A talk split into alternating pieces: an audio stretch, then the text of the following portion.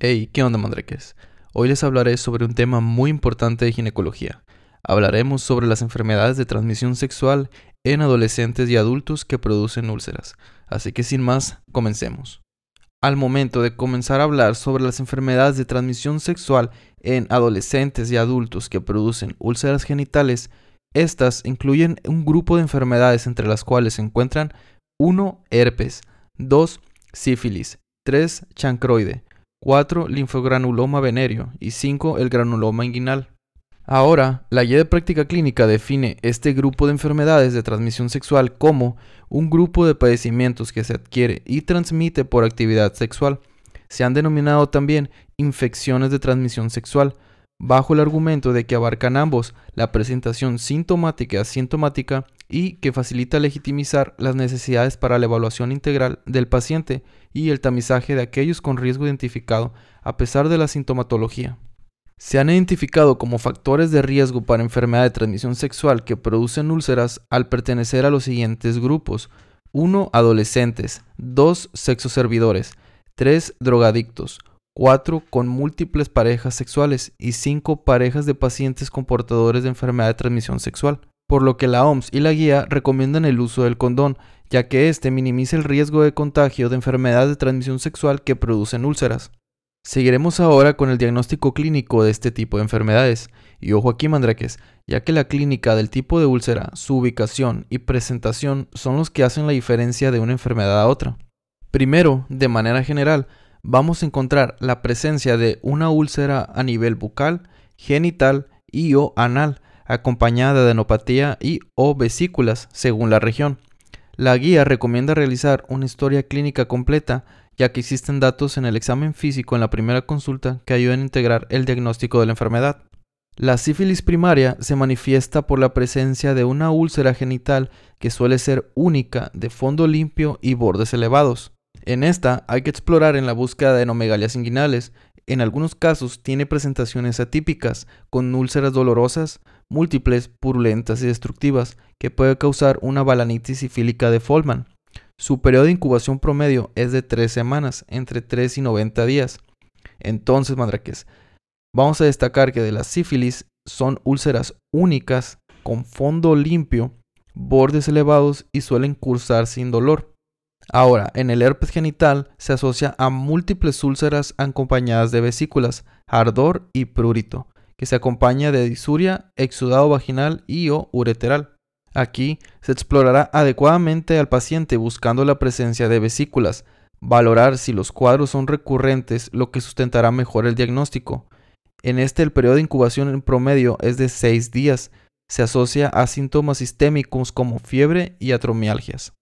En el chancroide, la úlcera suele ser única, es poco frecuente que sea múltiple, de fondo sucio, necrótico y purulento, con bordes mal delimitados, sangre al contacto, dolorosa que aumenta la presión y suele progresar de una pápula pústula y que posteriormente se ulcera. En el chancroide, la úlcera suele ser única, poco frecuente que sea múltiple, de fondo sucio, necrótico y purulento, con bordes mal delimitados, Sangra al contacto, dolorosa que aumenta la presión, suele progresar de una pápula a una pústula y que posteriormente se ulcera. Esta es más frecuente en hombres, con presencia de la úlcera en el prepucio, frenillo y surco balanoprepucial, y en las mujeres es más frecuente en la horquilla vaginal. Se debe de buscar linfadenopatía que se presenta hasta en un 50%, suele ser dolorosa, unilateral y supurativa, la cual sugiere fuertemente el diagnóstico, el periodo de incubación del Hemophilus ducreyi es de 48 a 72 horas. Ahora, en el linfogranuloma venéreo, la úlcera genital o pápula desaparece rápidamente. En algunas ocasiones no se presenta. En esta enfermedad, el signo predominante es la linfadenopatía inguinal y o femoral bilateral dolorosa. Aquí hay que explorar regiones inguinales y o femorales en hombres que tienen sexo con hombres. Puede verse manifestado por proctocolitis o úlceras rectales. El periodo de incubación de la clamidia es de 5 a 7 días. Ok, mandraques. Ahora es importante decir que probablemente al momento de leer un caso clínico pueden confundir el linfogranuloma venéreo con la sífilis, ya que tienen sintomatología muy parecida. Así que hay que repasar los puntos más importantes de cada enfermedad y en qué se diferencian.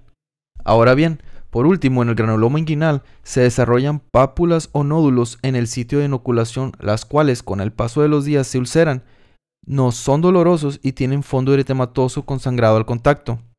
Los pacientes con granuloma inguinal se presentan con adenopatías inguinales y formaciones de pseudobubones que se ulceran y pueden llevar a lesiones extensas. El periodo de incubación de Klebsiella granulomatis es de semanas a meses. Bien, Mandraques, todo esto fue en cuanto al diagnóstico clínico de la enfermedad. Les repito, es importante estar estudiando las diferencias de cada una de las enfermedades para no confundirnos al momento de enfrentarnos con un caso clínico. Ahora pasaremos a hablar sobre las pruebas diagnósticas.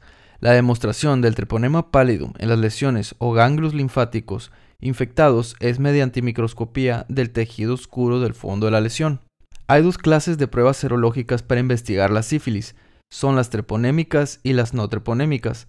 Los estudios no treponémicos miden las inmunoglobulinas IgG e IgM dirigidas contra un complejo antígeno de cardiolipina, lecitina y colesterol.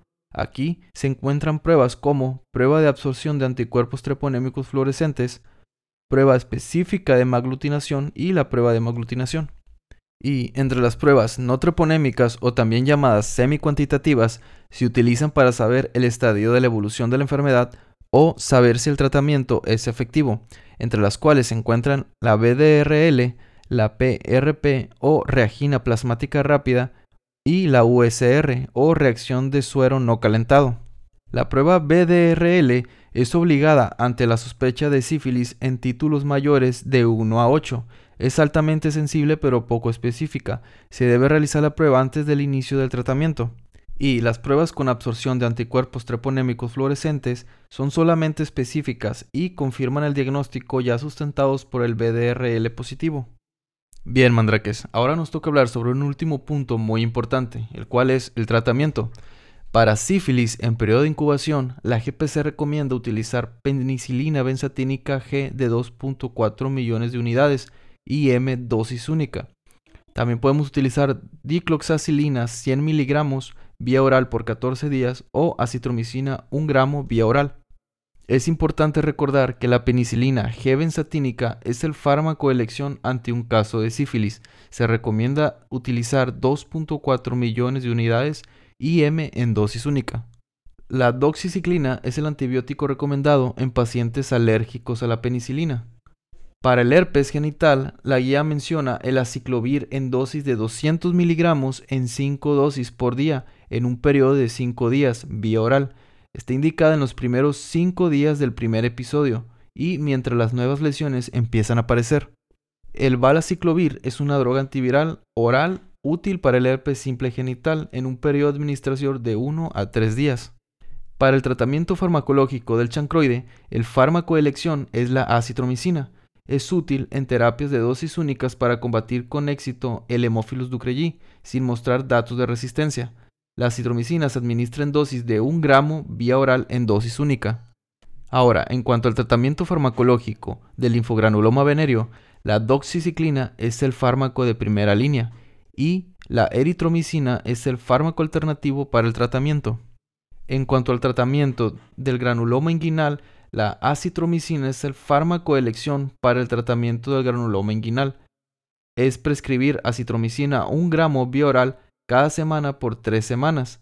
Y la doxiciclina y el ciprofloxacino son fármacos alternativos para el tratamiento del granuloma inguinal. Bien, mandrakes, ya por último vamos a resumir los tratamientos de elección que ya mencionamos de cada una de las enfermedades. Para el chancroide y el granuloma inguinal hay que utilizar la acitromicina. Para la sífilis es la penicilina G-benzatínica. Para el herpes es el aciclovir. Y para el linfogranuloma venéreo es la doxiciclina. Bien, mandraques, ahora sí terminamos el tema. Es un tema de mucho repasar, ya que hay que tener en cuenta bien las diferencias clínicas de las úlceras y el tratamiento de elección específico de cada uno. Todo el contenido de este tema fue de la guía de práctica clínica.